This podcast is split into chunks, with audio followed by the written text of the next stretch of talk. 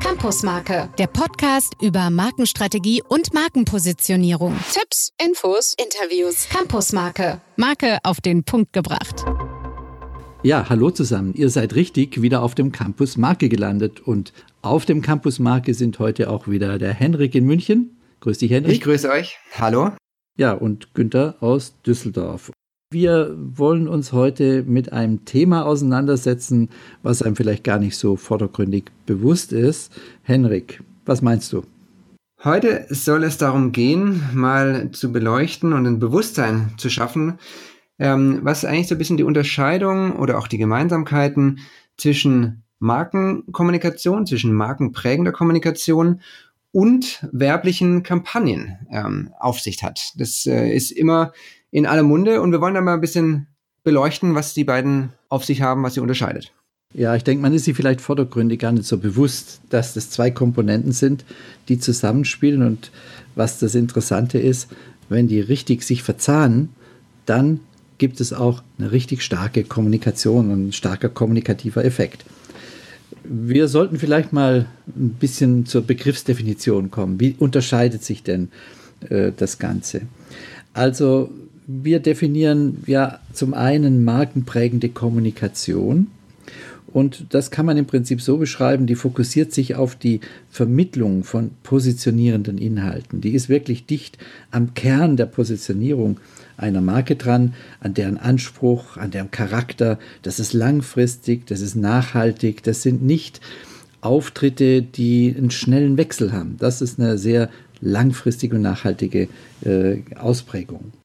Kann man eigentlich sagen, Günther, wenn du von langfristig hier sprichst bei markenprägender Kommunikation, was ist eine Definitionssache von langfristig? Hast du da ein Jahr oder einen Zeitraum so grob von deiner Erfahrung her? Das kannst du nicht äh, bei Marken jetzt an ganz bestimmten Jahreszahlen festmachen oder Anzahl von Jahren, sondern äh, es ist immer so, dass das einfach nicht Kampagnen sind, die alle sechs Wochen wechseln.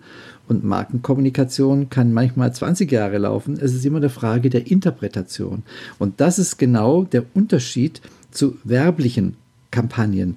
Werbliche Kampagnen sind sehr viel kurzfristiger. Die interpretieren Markenpositionierungen, teilweise produktbezogen, anlassbezogen, teilweise sind es Promotion-Maßnahmen, die einen Aktionscharakter haben und die dürfen auch häufiger und kurzfristiger wechseln. Aber sie müssen getaktet sein mit der markenprägenden Kommunikation.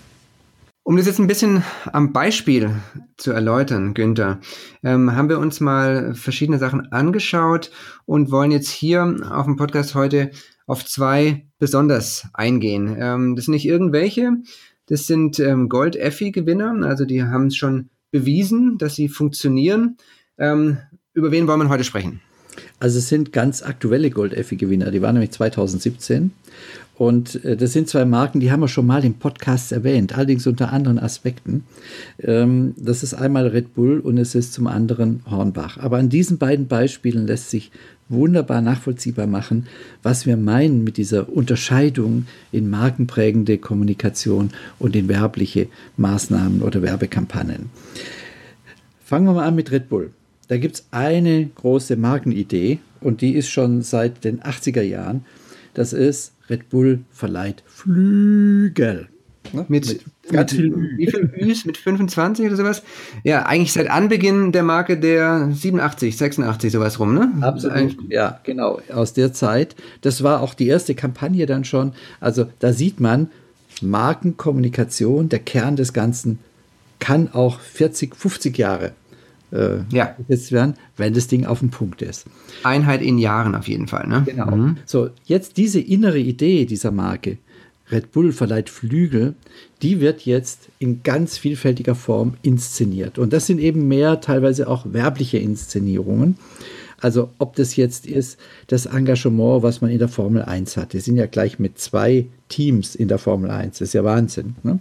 Ja, auch finanziell gesehen Wahnsinn. Ne? Ja, aber das zahlt sich wunderbar aus, weil günstiger kannst du global überhaupt nicht marketingmäßig äh, so eine Marke nach außen tragen. Also insofern gesehen auch eine, eine sehr gute Strategie. Dann natürlich bei uns jetzt in Deutschland ist es äh, der RB Leipzig und auch diese, diese Auseinandersetzung, ob das ja alles so gut sei, dass so Vereine und wenig Mitglieder und dass da Red Bull dahinter steht, Das ist ja alles Content und das ist alles Öffentlichkeit für das. Die sind aber nicht nur in Leipzig, sondern die haben ja auch ein Team in New York, die Red Bull New York. Oder denk mal an den an solche Extremleistungen wie den Stratosphärensprung vom Baumgartner. Und äh, alles, was Red Bull eigentlich macht zur Inszenierung dieser Kernidee, ist, die schaffen sich ein gigantisches Content-Marketing, um auch mal diesen Begriff mal zu sehen. Dahinter steht ein richtig starkes Content-Marketing. Das heißt, Red Bull ist sogar heute schon praktisch ein eigenes Verlagshaus, was diesen Content generiert und auch entsprechend vermarktet. Ja, nicht nur Verlag, ne? Ich denke da auch an den Fernsehsender, den sie betreiben, ähm, der halt auch die ganzen Inhalte immer wieder hervorbringt in Form von Reportagen ähm, und da permanent eigentlich ähm, mit jeder Sendeminute immer auf die Marke einzahlt und da wieder auf den Punkt kommt. Was wir aber auch erwähnen wollen, Günther, ist, ähm, dass wenn so eine Marke wie Red Bull so an extremen Sportarten oder Extremsituationen dran ist, dass es dann immer auch mal eine Gratwanderung sein kann für die Marke, dass ähm, da auch Unfälle, lebensgefährliche Situationen oder auch zum Teil ähm, ja mit Todesfolge ähm, vorkommen kann. Und da, ich meine, das geht Red Bull das Risiko ganz bewusst ein. Das ähm, kriegen die irgendwie auch in, intern gelöst. Aber dass es da auch dunkle Seiten gibt ähm, und auch medial bespielt wird in verschiedensten TV-Beiträgen und so weiter, ist immer mit einem Risiko verbunden für die Marke und das kann auch je nach Ausprägung auch nach hinten führen, wenn man so hart am Limit genau auf Messerschneide unterwegs ist. Das Risiko besteht immer, dass es auf die Marke dann zurückfällt. Und da gibt es ja auch Presseartikel, ne? die schwarze Seite von Red Bull und sonst irgendwas. Also das wird ja entsprechend auch ausgeführt. Äh, Henrik, lass uns mal aufs zweite Beispiel äh, gucken. Äh, und das ist Hornbach.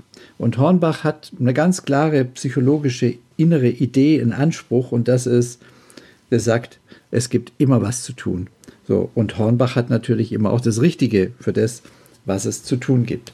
Diese innere Idee der Marke wird jetzt von Hornbach auf eine richtig gute Art und Weise in einzelnen Kampagnen richtig ausgespielt. Also zum Beispiel Du erinnerst dich wahrscheinlich die letzte Sommerkampagne. Hornbach sagt sorry. Und zwar, die entschuldigen sich nicht dafür, dass sie 160.000 Artikel haben, sondern die Kunden haben im Frühjahr für den Garten so viel eingekauft, das Auto bricht schier zusammen, die können kaum noch selber drin sitzen. Sagen, äh, tut uns leid, ja, aber ne, wir entschuldigen uns nicht für unsere Produkte.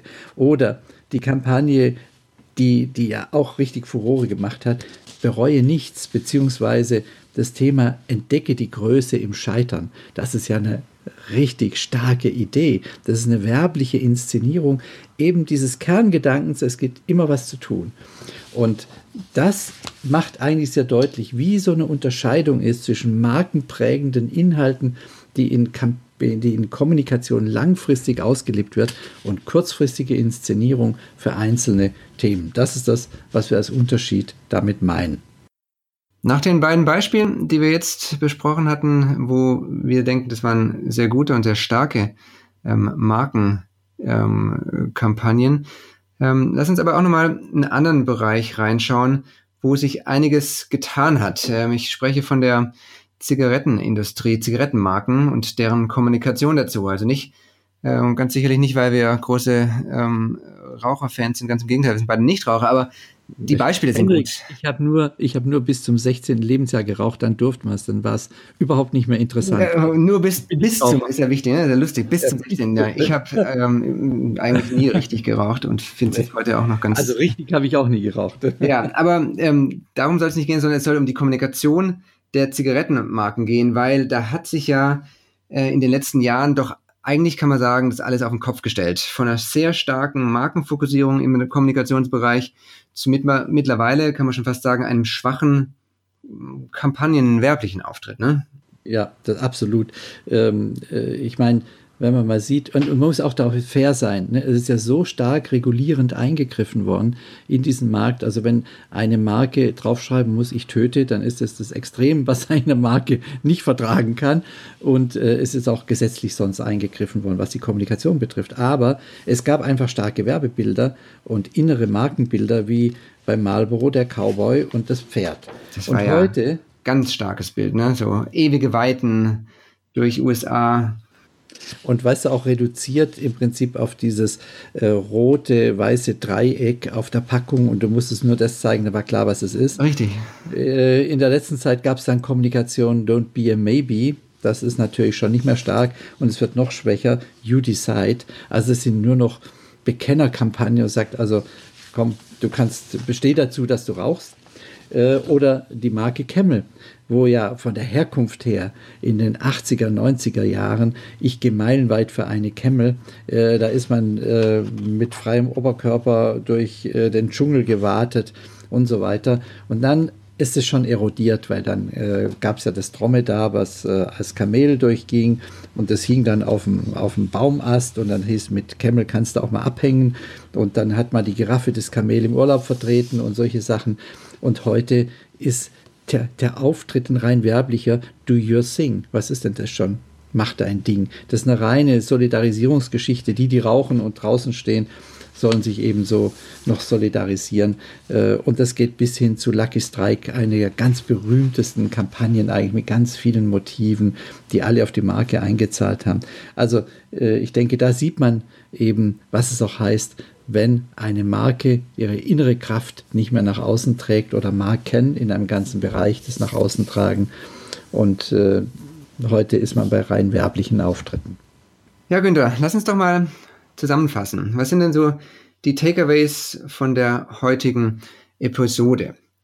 Wenn man sagt, markenprägende Kommunikation, dann haben wir jetzt ein paar Beispiele eben genannt, wo man ganz klar auf die Fokussierung der positionierenden Inhalte der Marke eingeht. Also wofür steht die Marke? Was ist der Anspruch? Ähm, was ist der Charakter? Und vor allem, das haben wir auch, es ist langfristig angelegt, das Ganze. Ähm, häufig noch natürlich Corporate-Inhalte ähm, corporate, in Corporate-Kampagnen umgesetzt, wie wir es jetzt bei ähm, Red Bull oder bei Hornbach hatten. Im Gegensatz, Gegenbeispiel, Werbekampagnen inszenieren einzelne Produkte oder Angebote einer Marke, eines Unternehmens und da auch eher kurzfristig angelegt, also eher so der Wochen- und Monatscharakter im Vergleich zu den Jahren, die wir vorhin erläutert haben. Promotionscharakter für Inszenierung ähm, oder Aktionen. Das ist so ein ganz großer Unterscheidungsmerkmal dieser beiden. Ja, aber das Interessante ist, wenn die beiden sich richtig verzahnen, wenn die zusammenspielen, dann laden die sich gegenseitig auf und dann hat man eine richtig starke Kommunikation für seine Marke. Und deswegen wollen wir, dass ihr auch mal bei euch reinschaut und mal guckt, was ist denn bei euch eine Markenkommunikation und was ist denn vielleicht eher auch eine Werbekommunikation, werbliche Kampagne. Und da mal drauf zu gucken, einmal diese Unterscheidung zu machen, damit euch bewusst ist, ist es eine, eine Markenkampagne, ist eine andere Werbekampagne und wie könnt ihr die bestmöglich miteinander verzahnen und nicht nebeneinander parallel ähm, nebeneinander vorbeilaufen lassen. Ich denke, damit haben wir das Thema mal zerpflückt und wieder zusammengesetzt. Und äh, ein Ausblick fürs nächste Mal, wenn wir in 14 Tagen wieder mit einem Podcast auf dem Campus Marke sind.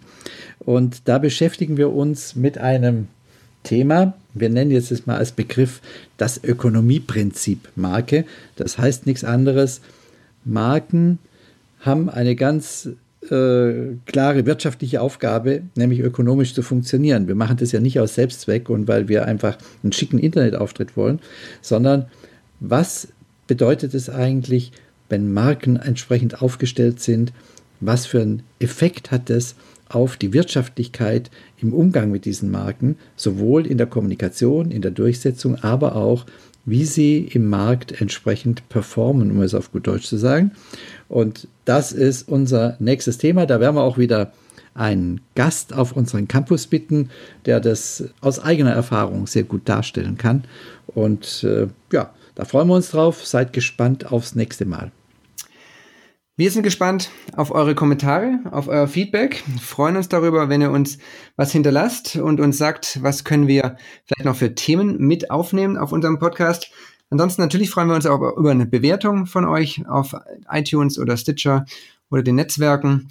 Und dann würde ich sagen, schließen wir für heute, Günther. Ich sage vielen Dank ja. für die Absprache. Wir schließen den Campus. Wir schließen den Campus ab und ähm, sagen bis zum nächsten Mal aus München. Macht's gut.